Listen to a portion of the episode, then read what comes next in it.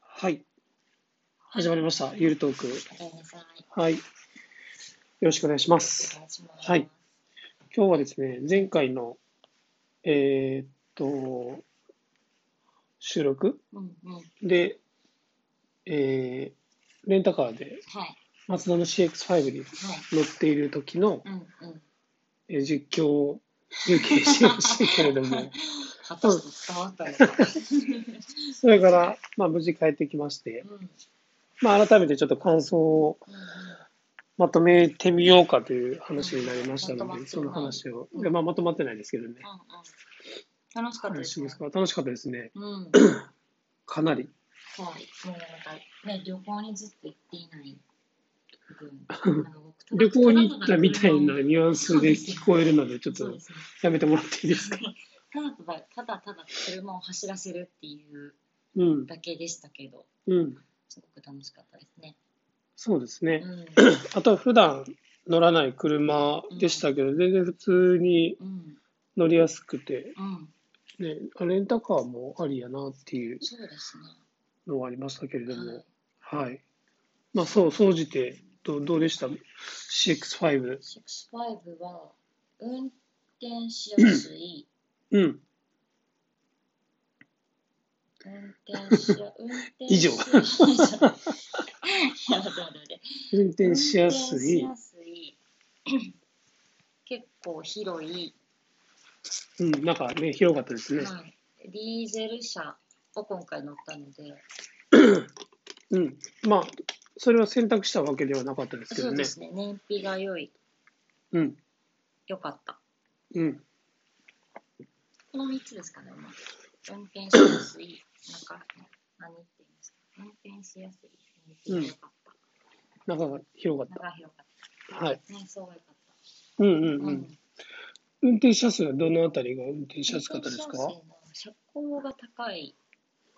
うん、高かったですね。車高高いけど、そんなに前と後ろが長すぎない、大きすぎないから、うんうん。見やすくて、うん。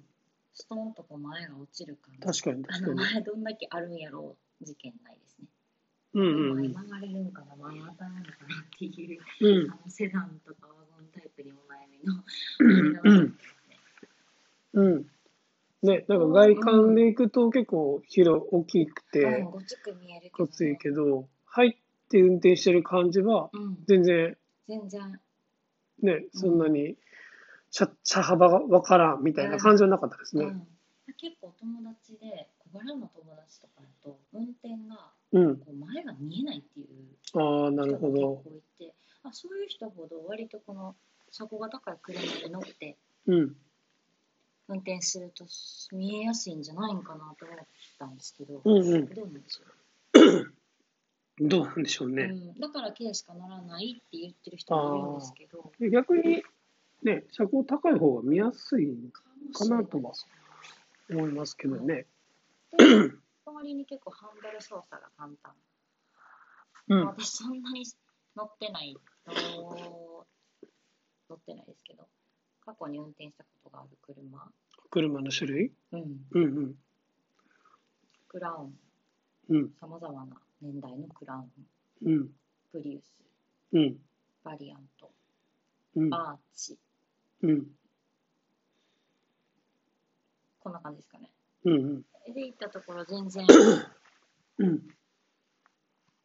全然その中でも一番大きい結構大きいけど、うん。うん、ハンドルは切れる一番ハンドルは軽かったですか感じ軽かったですねううんん。うん一番軽くはないかもしれない、うん。うん、軽いと切れるのはちょっと違うじゃないですかそうですね。小さい車の方が軽いけどうんうん。軽いし切れるけどまたそれは小さいからさうんうんタイヤも、うん、そうですね。あの大きさに比べたそうそうら、そ思ってたよりうもん全然軽く動くってうんそんいなう感じところですようね。そうそう。なんかそれは、あの、過去、自分も大きい車を運転させてもらったとか、うんハリアーとかうんの、なんか感覚にちょっと近かったですうんね。うん結構、あ、こんな軽いんや、みたういんな、うんうんちょっと驚きがあるそうですね操作性はありましたね。うんあこれならいける日常でもいけるかもっていう感じはあったかも。うんうんうんうん。今日ね、まあ結構長い時間うん乗ってましたけど、なんか運転して疲れるっていう感覚はうん、なかったですね。運転しやすかったんで。うん。ディーゼル車なんで軽油軽油なんですうよ、ん。ガソ経リンを入れると由ね壊、れるエンジン、なんですかガソリンを入れるとうん。仕組み自体が違うからうんうん。壊れる壊れるんです壊かれる火力とかうんガソリンレギュラーとか入れていけうなんうんうんうくんて軽油しか入れてない初めて経由ね、今うんすごい懐かしいその昔日。うん。 20年くらい前にそれこそおじいちゃんがう乗っん。てたバンがディーゼルエンジンだったうんうんうんうん。でその時になんか条例ができて、まあ、当時ディディーゼルエンジンっていうのはガソリン車よりもすごく排気量が、うん CO2 のこう排気量が多くて、うんそれでこう禁止うんうんうん。で言ってたんですよ多分2000年くらいの話です、うんうんうんうん。でも今出てるディーゼル車っていうのはうんクリーンディーゼルっていう新しいこう うんうんちょっと詳しくは分からないけど、うんうん。要するにガソリン車よりも排何 CO2 の排出量がうん。少ない、少ない。クリーンだうんうん。なんですよなんで減税の対象になってたりとにかなってるんですね。そう昔のイメージジとはちょっと変わっているちょっと。と違うその走れないっていうことはなくてうんうん多分走るというか都会でも主に都会でディーゼル車が禁止ですってなったと思うんですけど、うんうん。多分クリーンディーゼルは違ううそれんとは違う、ただ本体価格がやや高いらしくてディーゼル車ガソリン車に比べるとうん。うんでも燃費はいいし、まあ、軽油自体が安いですからね。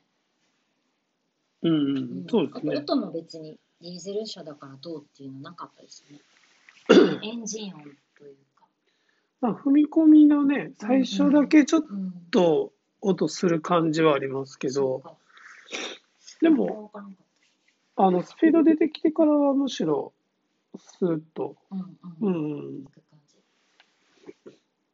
でしたね。うん。うん。全然ディーゼル車、クリーンディーゼル車、うあんりうん。ありだな、はい。ありだなと。結構出てるみたいですよ。なんかちょっとちらって見たら、うーん。割とうんそのマツダの車うん以うん外でもミニとか、うんううんうん。とかもディーゼル車人気があるらしいで なるほど。す。そうなんか頭は結構こう未来は EV になっていくような頭がありますけど、そうですね。ね、うん、クリーンディーゼルも頑張っているというところですかうん。じゃあはい次は未来の車 EV のテ ?EV スねラ。を借りるということでいいです か。はでもうちょっと先にしましょう。い。はい。まあでもね、あるのは見つけれたんで、うんはい。はい。またやりたいですね。またぜひぜひう、んあのーね、他の方の迷惑にならないようにう、ん。おとなしく、うん。なるだけだお。となしくレンタカーするっていう。 レンタカーするだけだからうんね。っていうところで、はい。ということで、今日は、えー CX5 のレンタカーの感想ということで、はい、以上で終わりたいと思います。はい。はい、あありがとうございます。。